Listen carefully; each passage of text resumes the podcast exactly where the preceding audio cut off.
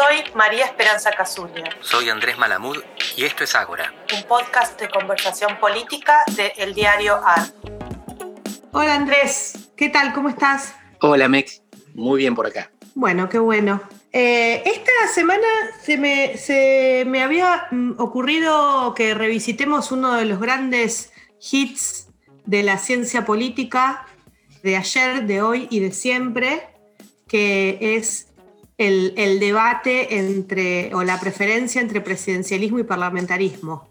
Un poco pensando en, el, en, el, en, uno de los hitos de la Semana Política Internacional de la semana que pasó, que es el hecho de que en Israel, por primera vez en más de 10 años, se conformó un, gobierno que no está encabezado y no incluye a, a Benjamín Netanyahu. Exactamente, es una mezcla de lo más heterogénea que uno se puede imaginar, porque incluye izquierda y derecha, religiosos y gays, y además árabes. Los árabes conforman el 20% de la sociedad israelí, pero como no tienen incentivo para participar porque nunca lo dejan entrar en el gobierno, tienen solo el 10% de la representación parlamentaria. Y ese porcentaje ahora va a estar incluido en el nuevo gobierno, van a tener ministros y recursos.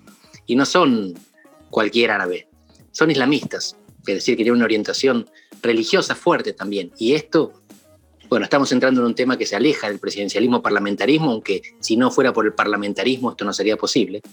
Esto es muy raro porque Israel se autodefine y quiere que lo definan como un Estado judío. Y en este caso va a tener un gobierno en el cual hay no judíos que gobiernan sobre judíos. Es fascinante lo que permite el parlamentarismo. Claro, y además eh, yo, yo no, sé relativamente poco de cómo funciona el sistema político israelí, pero eh, he leído en las últimas semanas posts de blogs diciendo estamos recontentos, es un buen signo, es la primera vez que un partido árabe va a estar incluido en una, en una coalición de gobierno. Y he leído otros blogs que dicen, ojo, esto no es un triunfo de la izquierda, hay, sectores de esta coalición que inclusive estaban más a la derecha, por decirlo de esta manera, que Netanyahu, ¿no? es una heterogeneidad muy grande que, como vos decías, es lo particular que se puede dar en los sistemas parlamentarios, en donde el gobierno se arma con los que están sentados en las bancas del Congreso y juntando como bancaditas y cachitos en las bancas del Congreso. Así es. Esto incluye del espectro religioso, por supuesto, gente a la izquierda de Netanyahu, pero también gente que está más a la derecha el espectro ideológico izquierda-derecha. El espectro religioso incluye algunos más judíos y otros mucho menos. Es una cosa impresionante. Lo que tienen en común es que no lo quieren a él como primer ministro, lo quieren preso, que es lo que probablemente va, va a ocurrir, aunque el tipo tiene más vida que los gatos. Pero una de las claves institucionales, que es lo que nos gusta a los politólogos de todos los países del mundo, es el sistema de representación proporcional con bajo umbral. Tienen 120 diputados en distrito único y con pocos votos, con un porcentaje de un dígito y más. Por ejemplo, hay umbrales altos como el 5% en Alemania, el de Israel es mucho más bajo, creo que está en el 1,5%, pero estoy dispuesto a ser desmentido por alguien que tenga Google a mano. Y la dispersión, la fragmentación es tremenda. Y entonces contrasta con lo que estamos viendo en Perú, que tiene una fragmentación similar, pero están obligados a elegir un presidente, entre dos candidatos que sumados sacaron el 32% de los votos en la primera vuelta y que van a tener necesariamente una fragmentación en el Congreso, del cual no emergen. Así que están condenados a ser ultraminoría con un Congreso que puede vacarlos, como dicen ellos, hacerle juicio político por mayoría simple en cualquier momento. Si esto es así, el parlamentarismo generaría más estabilidad. Ahora, si esto es así, porque nosotros lo que hablábamos recién de Israel es que es un rejunte impresionante. ¿Podrá durar? No lo sabemos. Lo que sí podríamos decir que sabemos es que lo de Perú no va a durar. Claro, o sea, lo que un poco dice la teoría, ¿no? O lo que es el, conocimiento así establecido de la ciencia política es que es preferible la solución parlamentaria, porque supongamos que se arma este gobierno tan heterogéneo, el gobierno no funciona, bueno, eh, en el momento en que se pierda la cohesión en la unión, caería ese gobierno y se llamaría otra elección, ¿verdad? no podría existir un presidente o un primer ministro de un signo en oposición si no tiene algún tipo de apoyo o mayoría parlamentaria. Exacto. El parlamentarismo tiene mecanismos flexibles que lo que hacen es facilitar la construcción de una mayoría o de una minoría con apoyo parlamentario. El presidencialismo es rígido Y entonces, si vos no llegás a un acuerdo, podés tener que gobernar sin acuerdo. En el parlamentarismo la falta de acuerdo lleva a la caída del gobierno. A uno le puede parecer más inestable y de hecho en Israel lo que tuvimos son cuatro elecciones sin resultado, con un gobierno siempre provisorio, pero finalmente llegan a un resultado. En los sistemas presidencialistas lo que tenemos es inestabilidad presidencial. Pero, sin embargo, sí lo que sí podés tener en el parlamentarismo, fíjate qué interesante lo que estamos viendo en Israel, lo que también se vio en Italia, ¿no? O sea, Italia también viene de varios años, vos sabés mejor que yo, seguramente, pero de, de una sucesión de gobiernos que se sucedieron muy rápidamente, que duraron algunos meses o, o un tiempo muy corto y podés tener interregnos largos entre gobiernos, ¿no? O sea, creo que el de, Netanyahu fueron un par de años, en donde él era como una especie de, de, autoridad provisoria en tanto y en cuanto el Parlamento no podía formar un gobierno. Así es, la fragmentación en un régimen parlamentario produce inestabilidad del gobierno. En un régimen presidencial suele producir inestabilidad del régimen, porque la caída del presidente es traumática, porque en la constitución está establecida la duración para los primeros ministros no pasa eso. Entonces el tema es que la rigidez genera expectativas que la fragmentación no permite cumplir. El parlamentarismo te acomoda las expectativas. Ahora, estamos hablando de la estabilidad de los gobiernos, no de su eficacia. Y acá está la discusión, porque es difícil encontrar un gobierno, una serie de gobiernos, un Estado más ineficaz que el italiano. Así que durar no es siempre gobernar.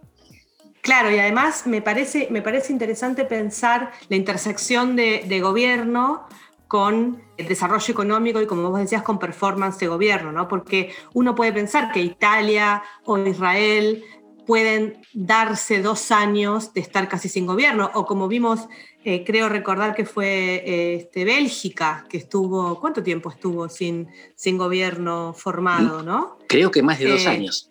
Más de dos años. Y uno puede decir, bueno, son países desarrollados, en donde evidentemente la estructura del Estado sigue medio funcionando sola y las instituciones políticas pueden tomarse dos años para formar un gobierno. Se me hace más difícil ver eso en el contexto latinoamericano, no sé cómo, en donde aparece como la, necesidad de que alguien tome las decisiones. El contexto, lo que mencionaba, de Bélgica o de Italia, es quizás el paraíso de los libertarios. Los países funcionan mejor cuando no tienen gobierno. La sociedad librada a sus fines, eso no sería taxativo, pero algunos de ellos se divierten al respecto. En el caso de Italia, Mussolini tenía una frase que creo que pinta de cuerpo entero cómo funciona este país y es a la vez, a la vez serio y divertido. Él decía que gobernar a los italianos no es fácil ni difícil, es inútil. Y en ese caso, la ausencia de gobierno no les hace mella. La otra cosa que a mí me parece interesante viendo lo que sucede en la política israelí es que uno puede decir, bueno, Netanyahu tenía un gran éxito para mostrar, que fue el éxito de la campaña de, de vacunación, aislamiento muy fuerte acompañado de una vacunación rapidísima que prácticamente, digamos, pisoteó al COVID en Israel, ¿no? Eh, Así es. Y sin embargo, ¿qué pasó ahí? ¿No, no, no se lo reconoció la sociedad israelí o ya estaba descontado de antes? ¿Vacunar mucho no te garantiza que lo capitalices en las urnas? Ese es un debate candente que está llegando a la Argentina, porque la literatura indica dos cosas. En tiempos normales suele prevalecer el bolsillo. En tiempos excepcionales es la crisis la que manda. Una vez te vacunaste y creaste efecto rebaño, la gente ya dio esto por asumido y vuelve a votar por otras razones. En el caso de Israel no es el bolsillo porque la economía anda bien, pero las razones cotidianas por las que votaron es el probablemente hartazgo con la corrupción y las estratagemas de, de Netanyahu. Toda esa eficacia fenomenal, si no la conseguía se le volvía en contra, consiguiéndola se le dio por asumida. Así que Claro. a lo mejor mientras avanzaba la, la vacunación hubiera tenido algún apoyo. Igual estas no fueron elecciones, fue, una, fue un armado de coalición parlamentaria. En este momento Netanyahu no pierde el poder por una elección, pero en todo caso no había conseguido la mayoría antes porque no le alcanzó. La gente pidió otra cosa. Dio, la vacunación y el éxito estaban supuestos. Israel asume que gana las guerras, asume que vacuna mejor que nadie. Ahora vamos a decidir otras cosas.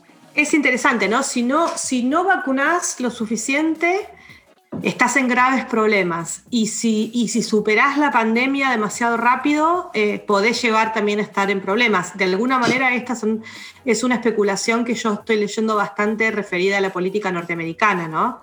Que algunos dicen, eh, a Biden, si Biden llega... eh, con la epidemia, con la pandemia demasiado bajo control octubre, puede estar más en problemas. O sea, si los votantes van en, en, octubre del 2020, el año del 2022, van a votar habiéndose olvidado de la pandemia, le convendría menos, digamos, porque en general en Estados Unidos, en las votaciones de medio término, los votantes castigan al presidente que está en ejercicio. No, no, lo, no, lo, no lo premian, ¿no? Las intermedias son complicadas, pues la fórmula yo diría que es esta. Si no vacunás, perdés. Si vacunás, no sabemos. Estás en la misma. Vacunar es lo que la gente considera que es la obligación del gobierno. Y no te juzga por hacerlo. En todo caso, te juzga por no hacerlo. El problema es fracasar. Triunfar no te genera ningún beneficio extra. Vuelve al punto de partida.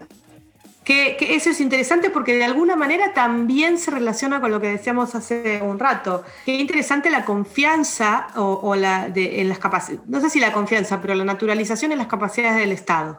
¿no? O sea, la, la gente pareciera asumir que el Estado tiene que seguir funcionando, que tiene que vacunar, que tiene que hacer lo que, lo que hace. Digo, por eso hablamos de estos países donde pueden estar sin gobierno por un año y el Estado más o menos sigue funcionando. Me parece que acá hay una cuestión, pero que aparece muy fuerte esta idea de que si no vacunás es visto como un fracaso, pero si vacunás es visto como, bueno, hiciste lo que lo, simplemente lo que había tu que deber. hacer. Exactamente. Cumplir el deber no da votos, es el piso de mínima. Bueno, excelente. Tal vez podemos seguir con este tema la semana que viene y seguir cómo sigue este proceso en, en Argentina también. Perfecto, la pandemia nos va a dejar tiempo y tema. Un abrazo, Andrés. Un beso grande. Chao, Mec.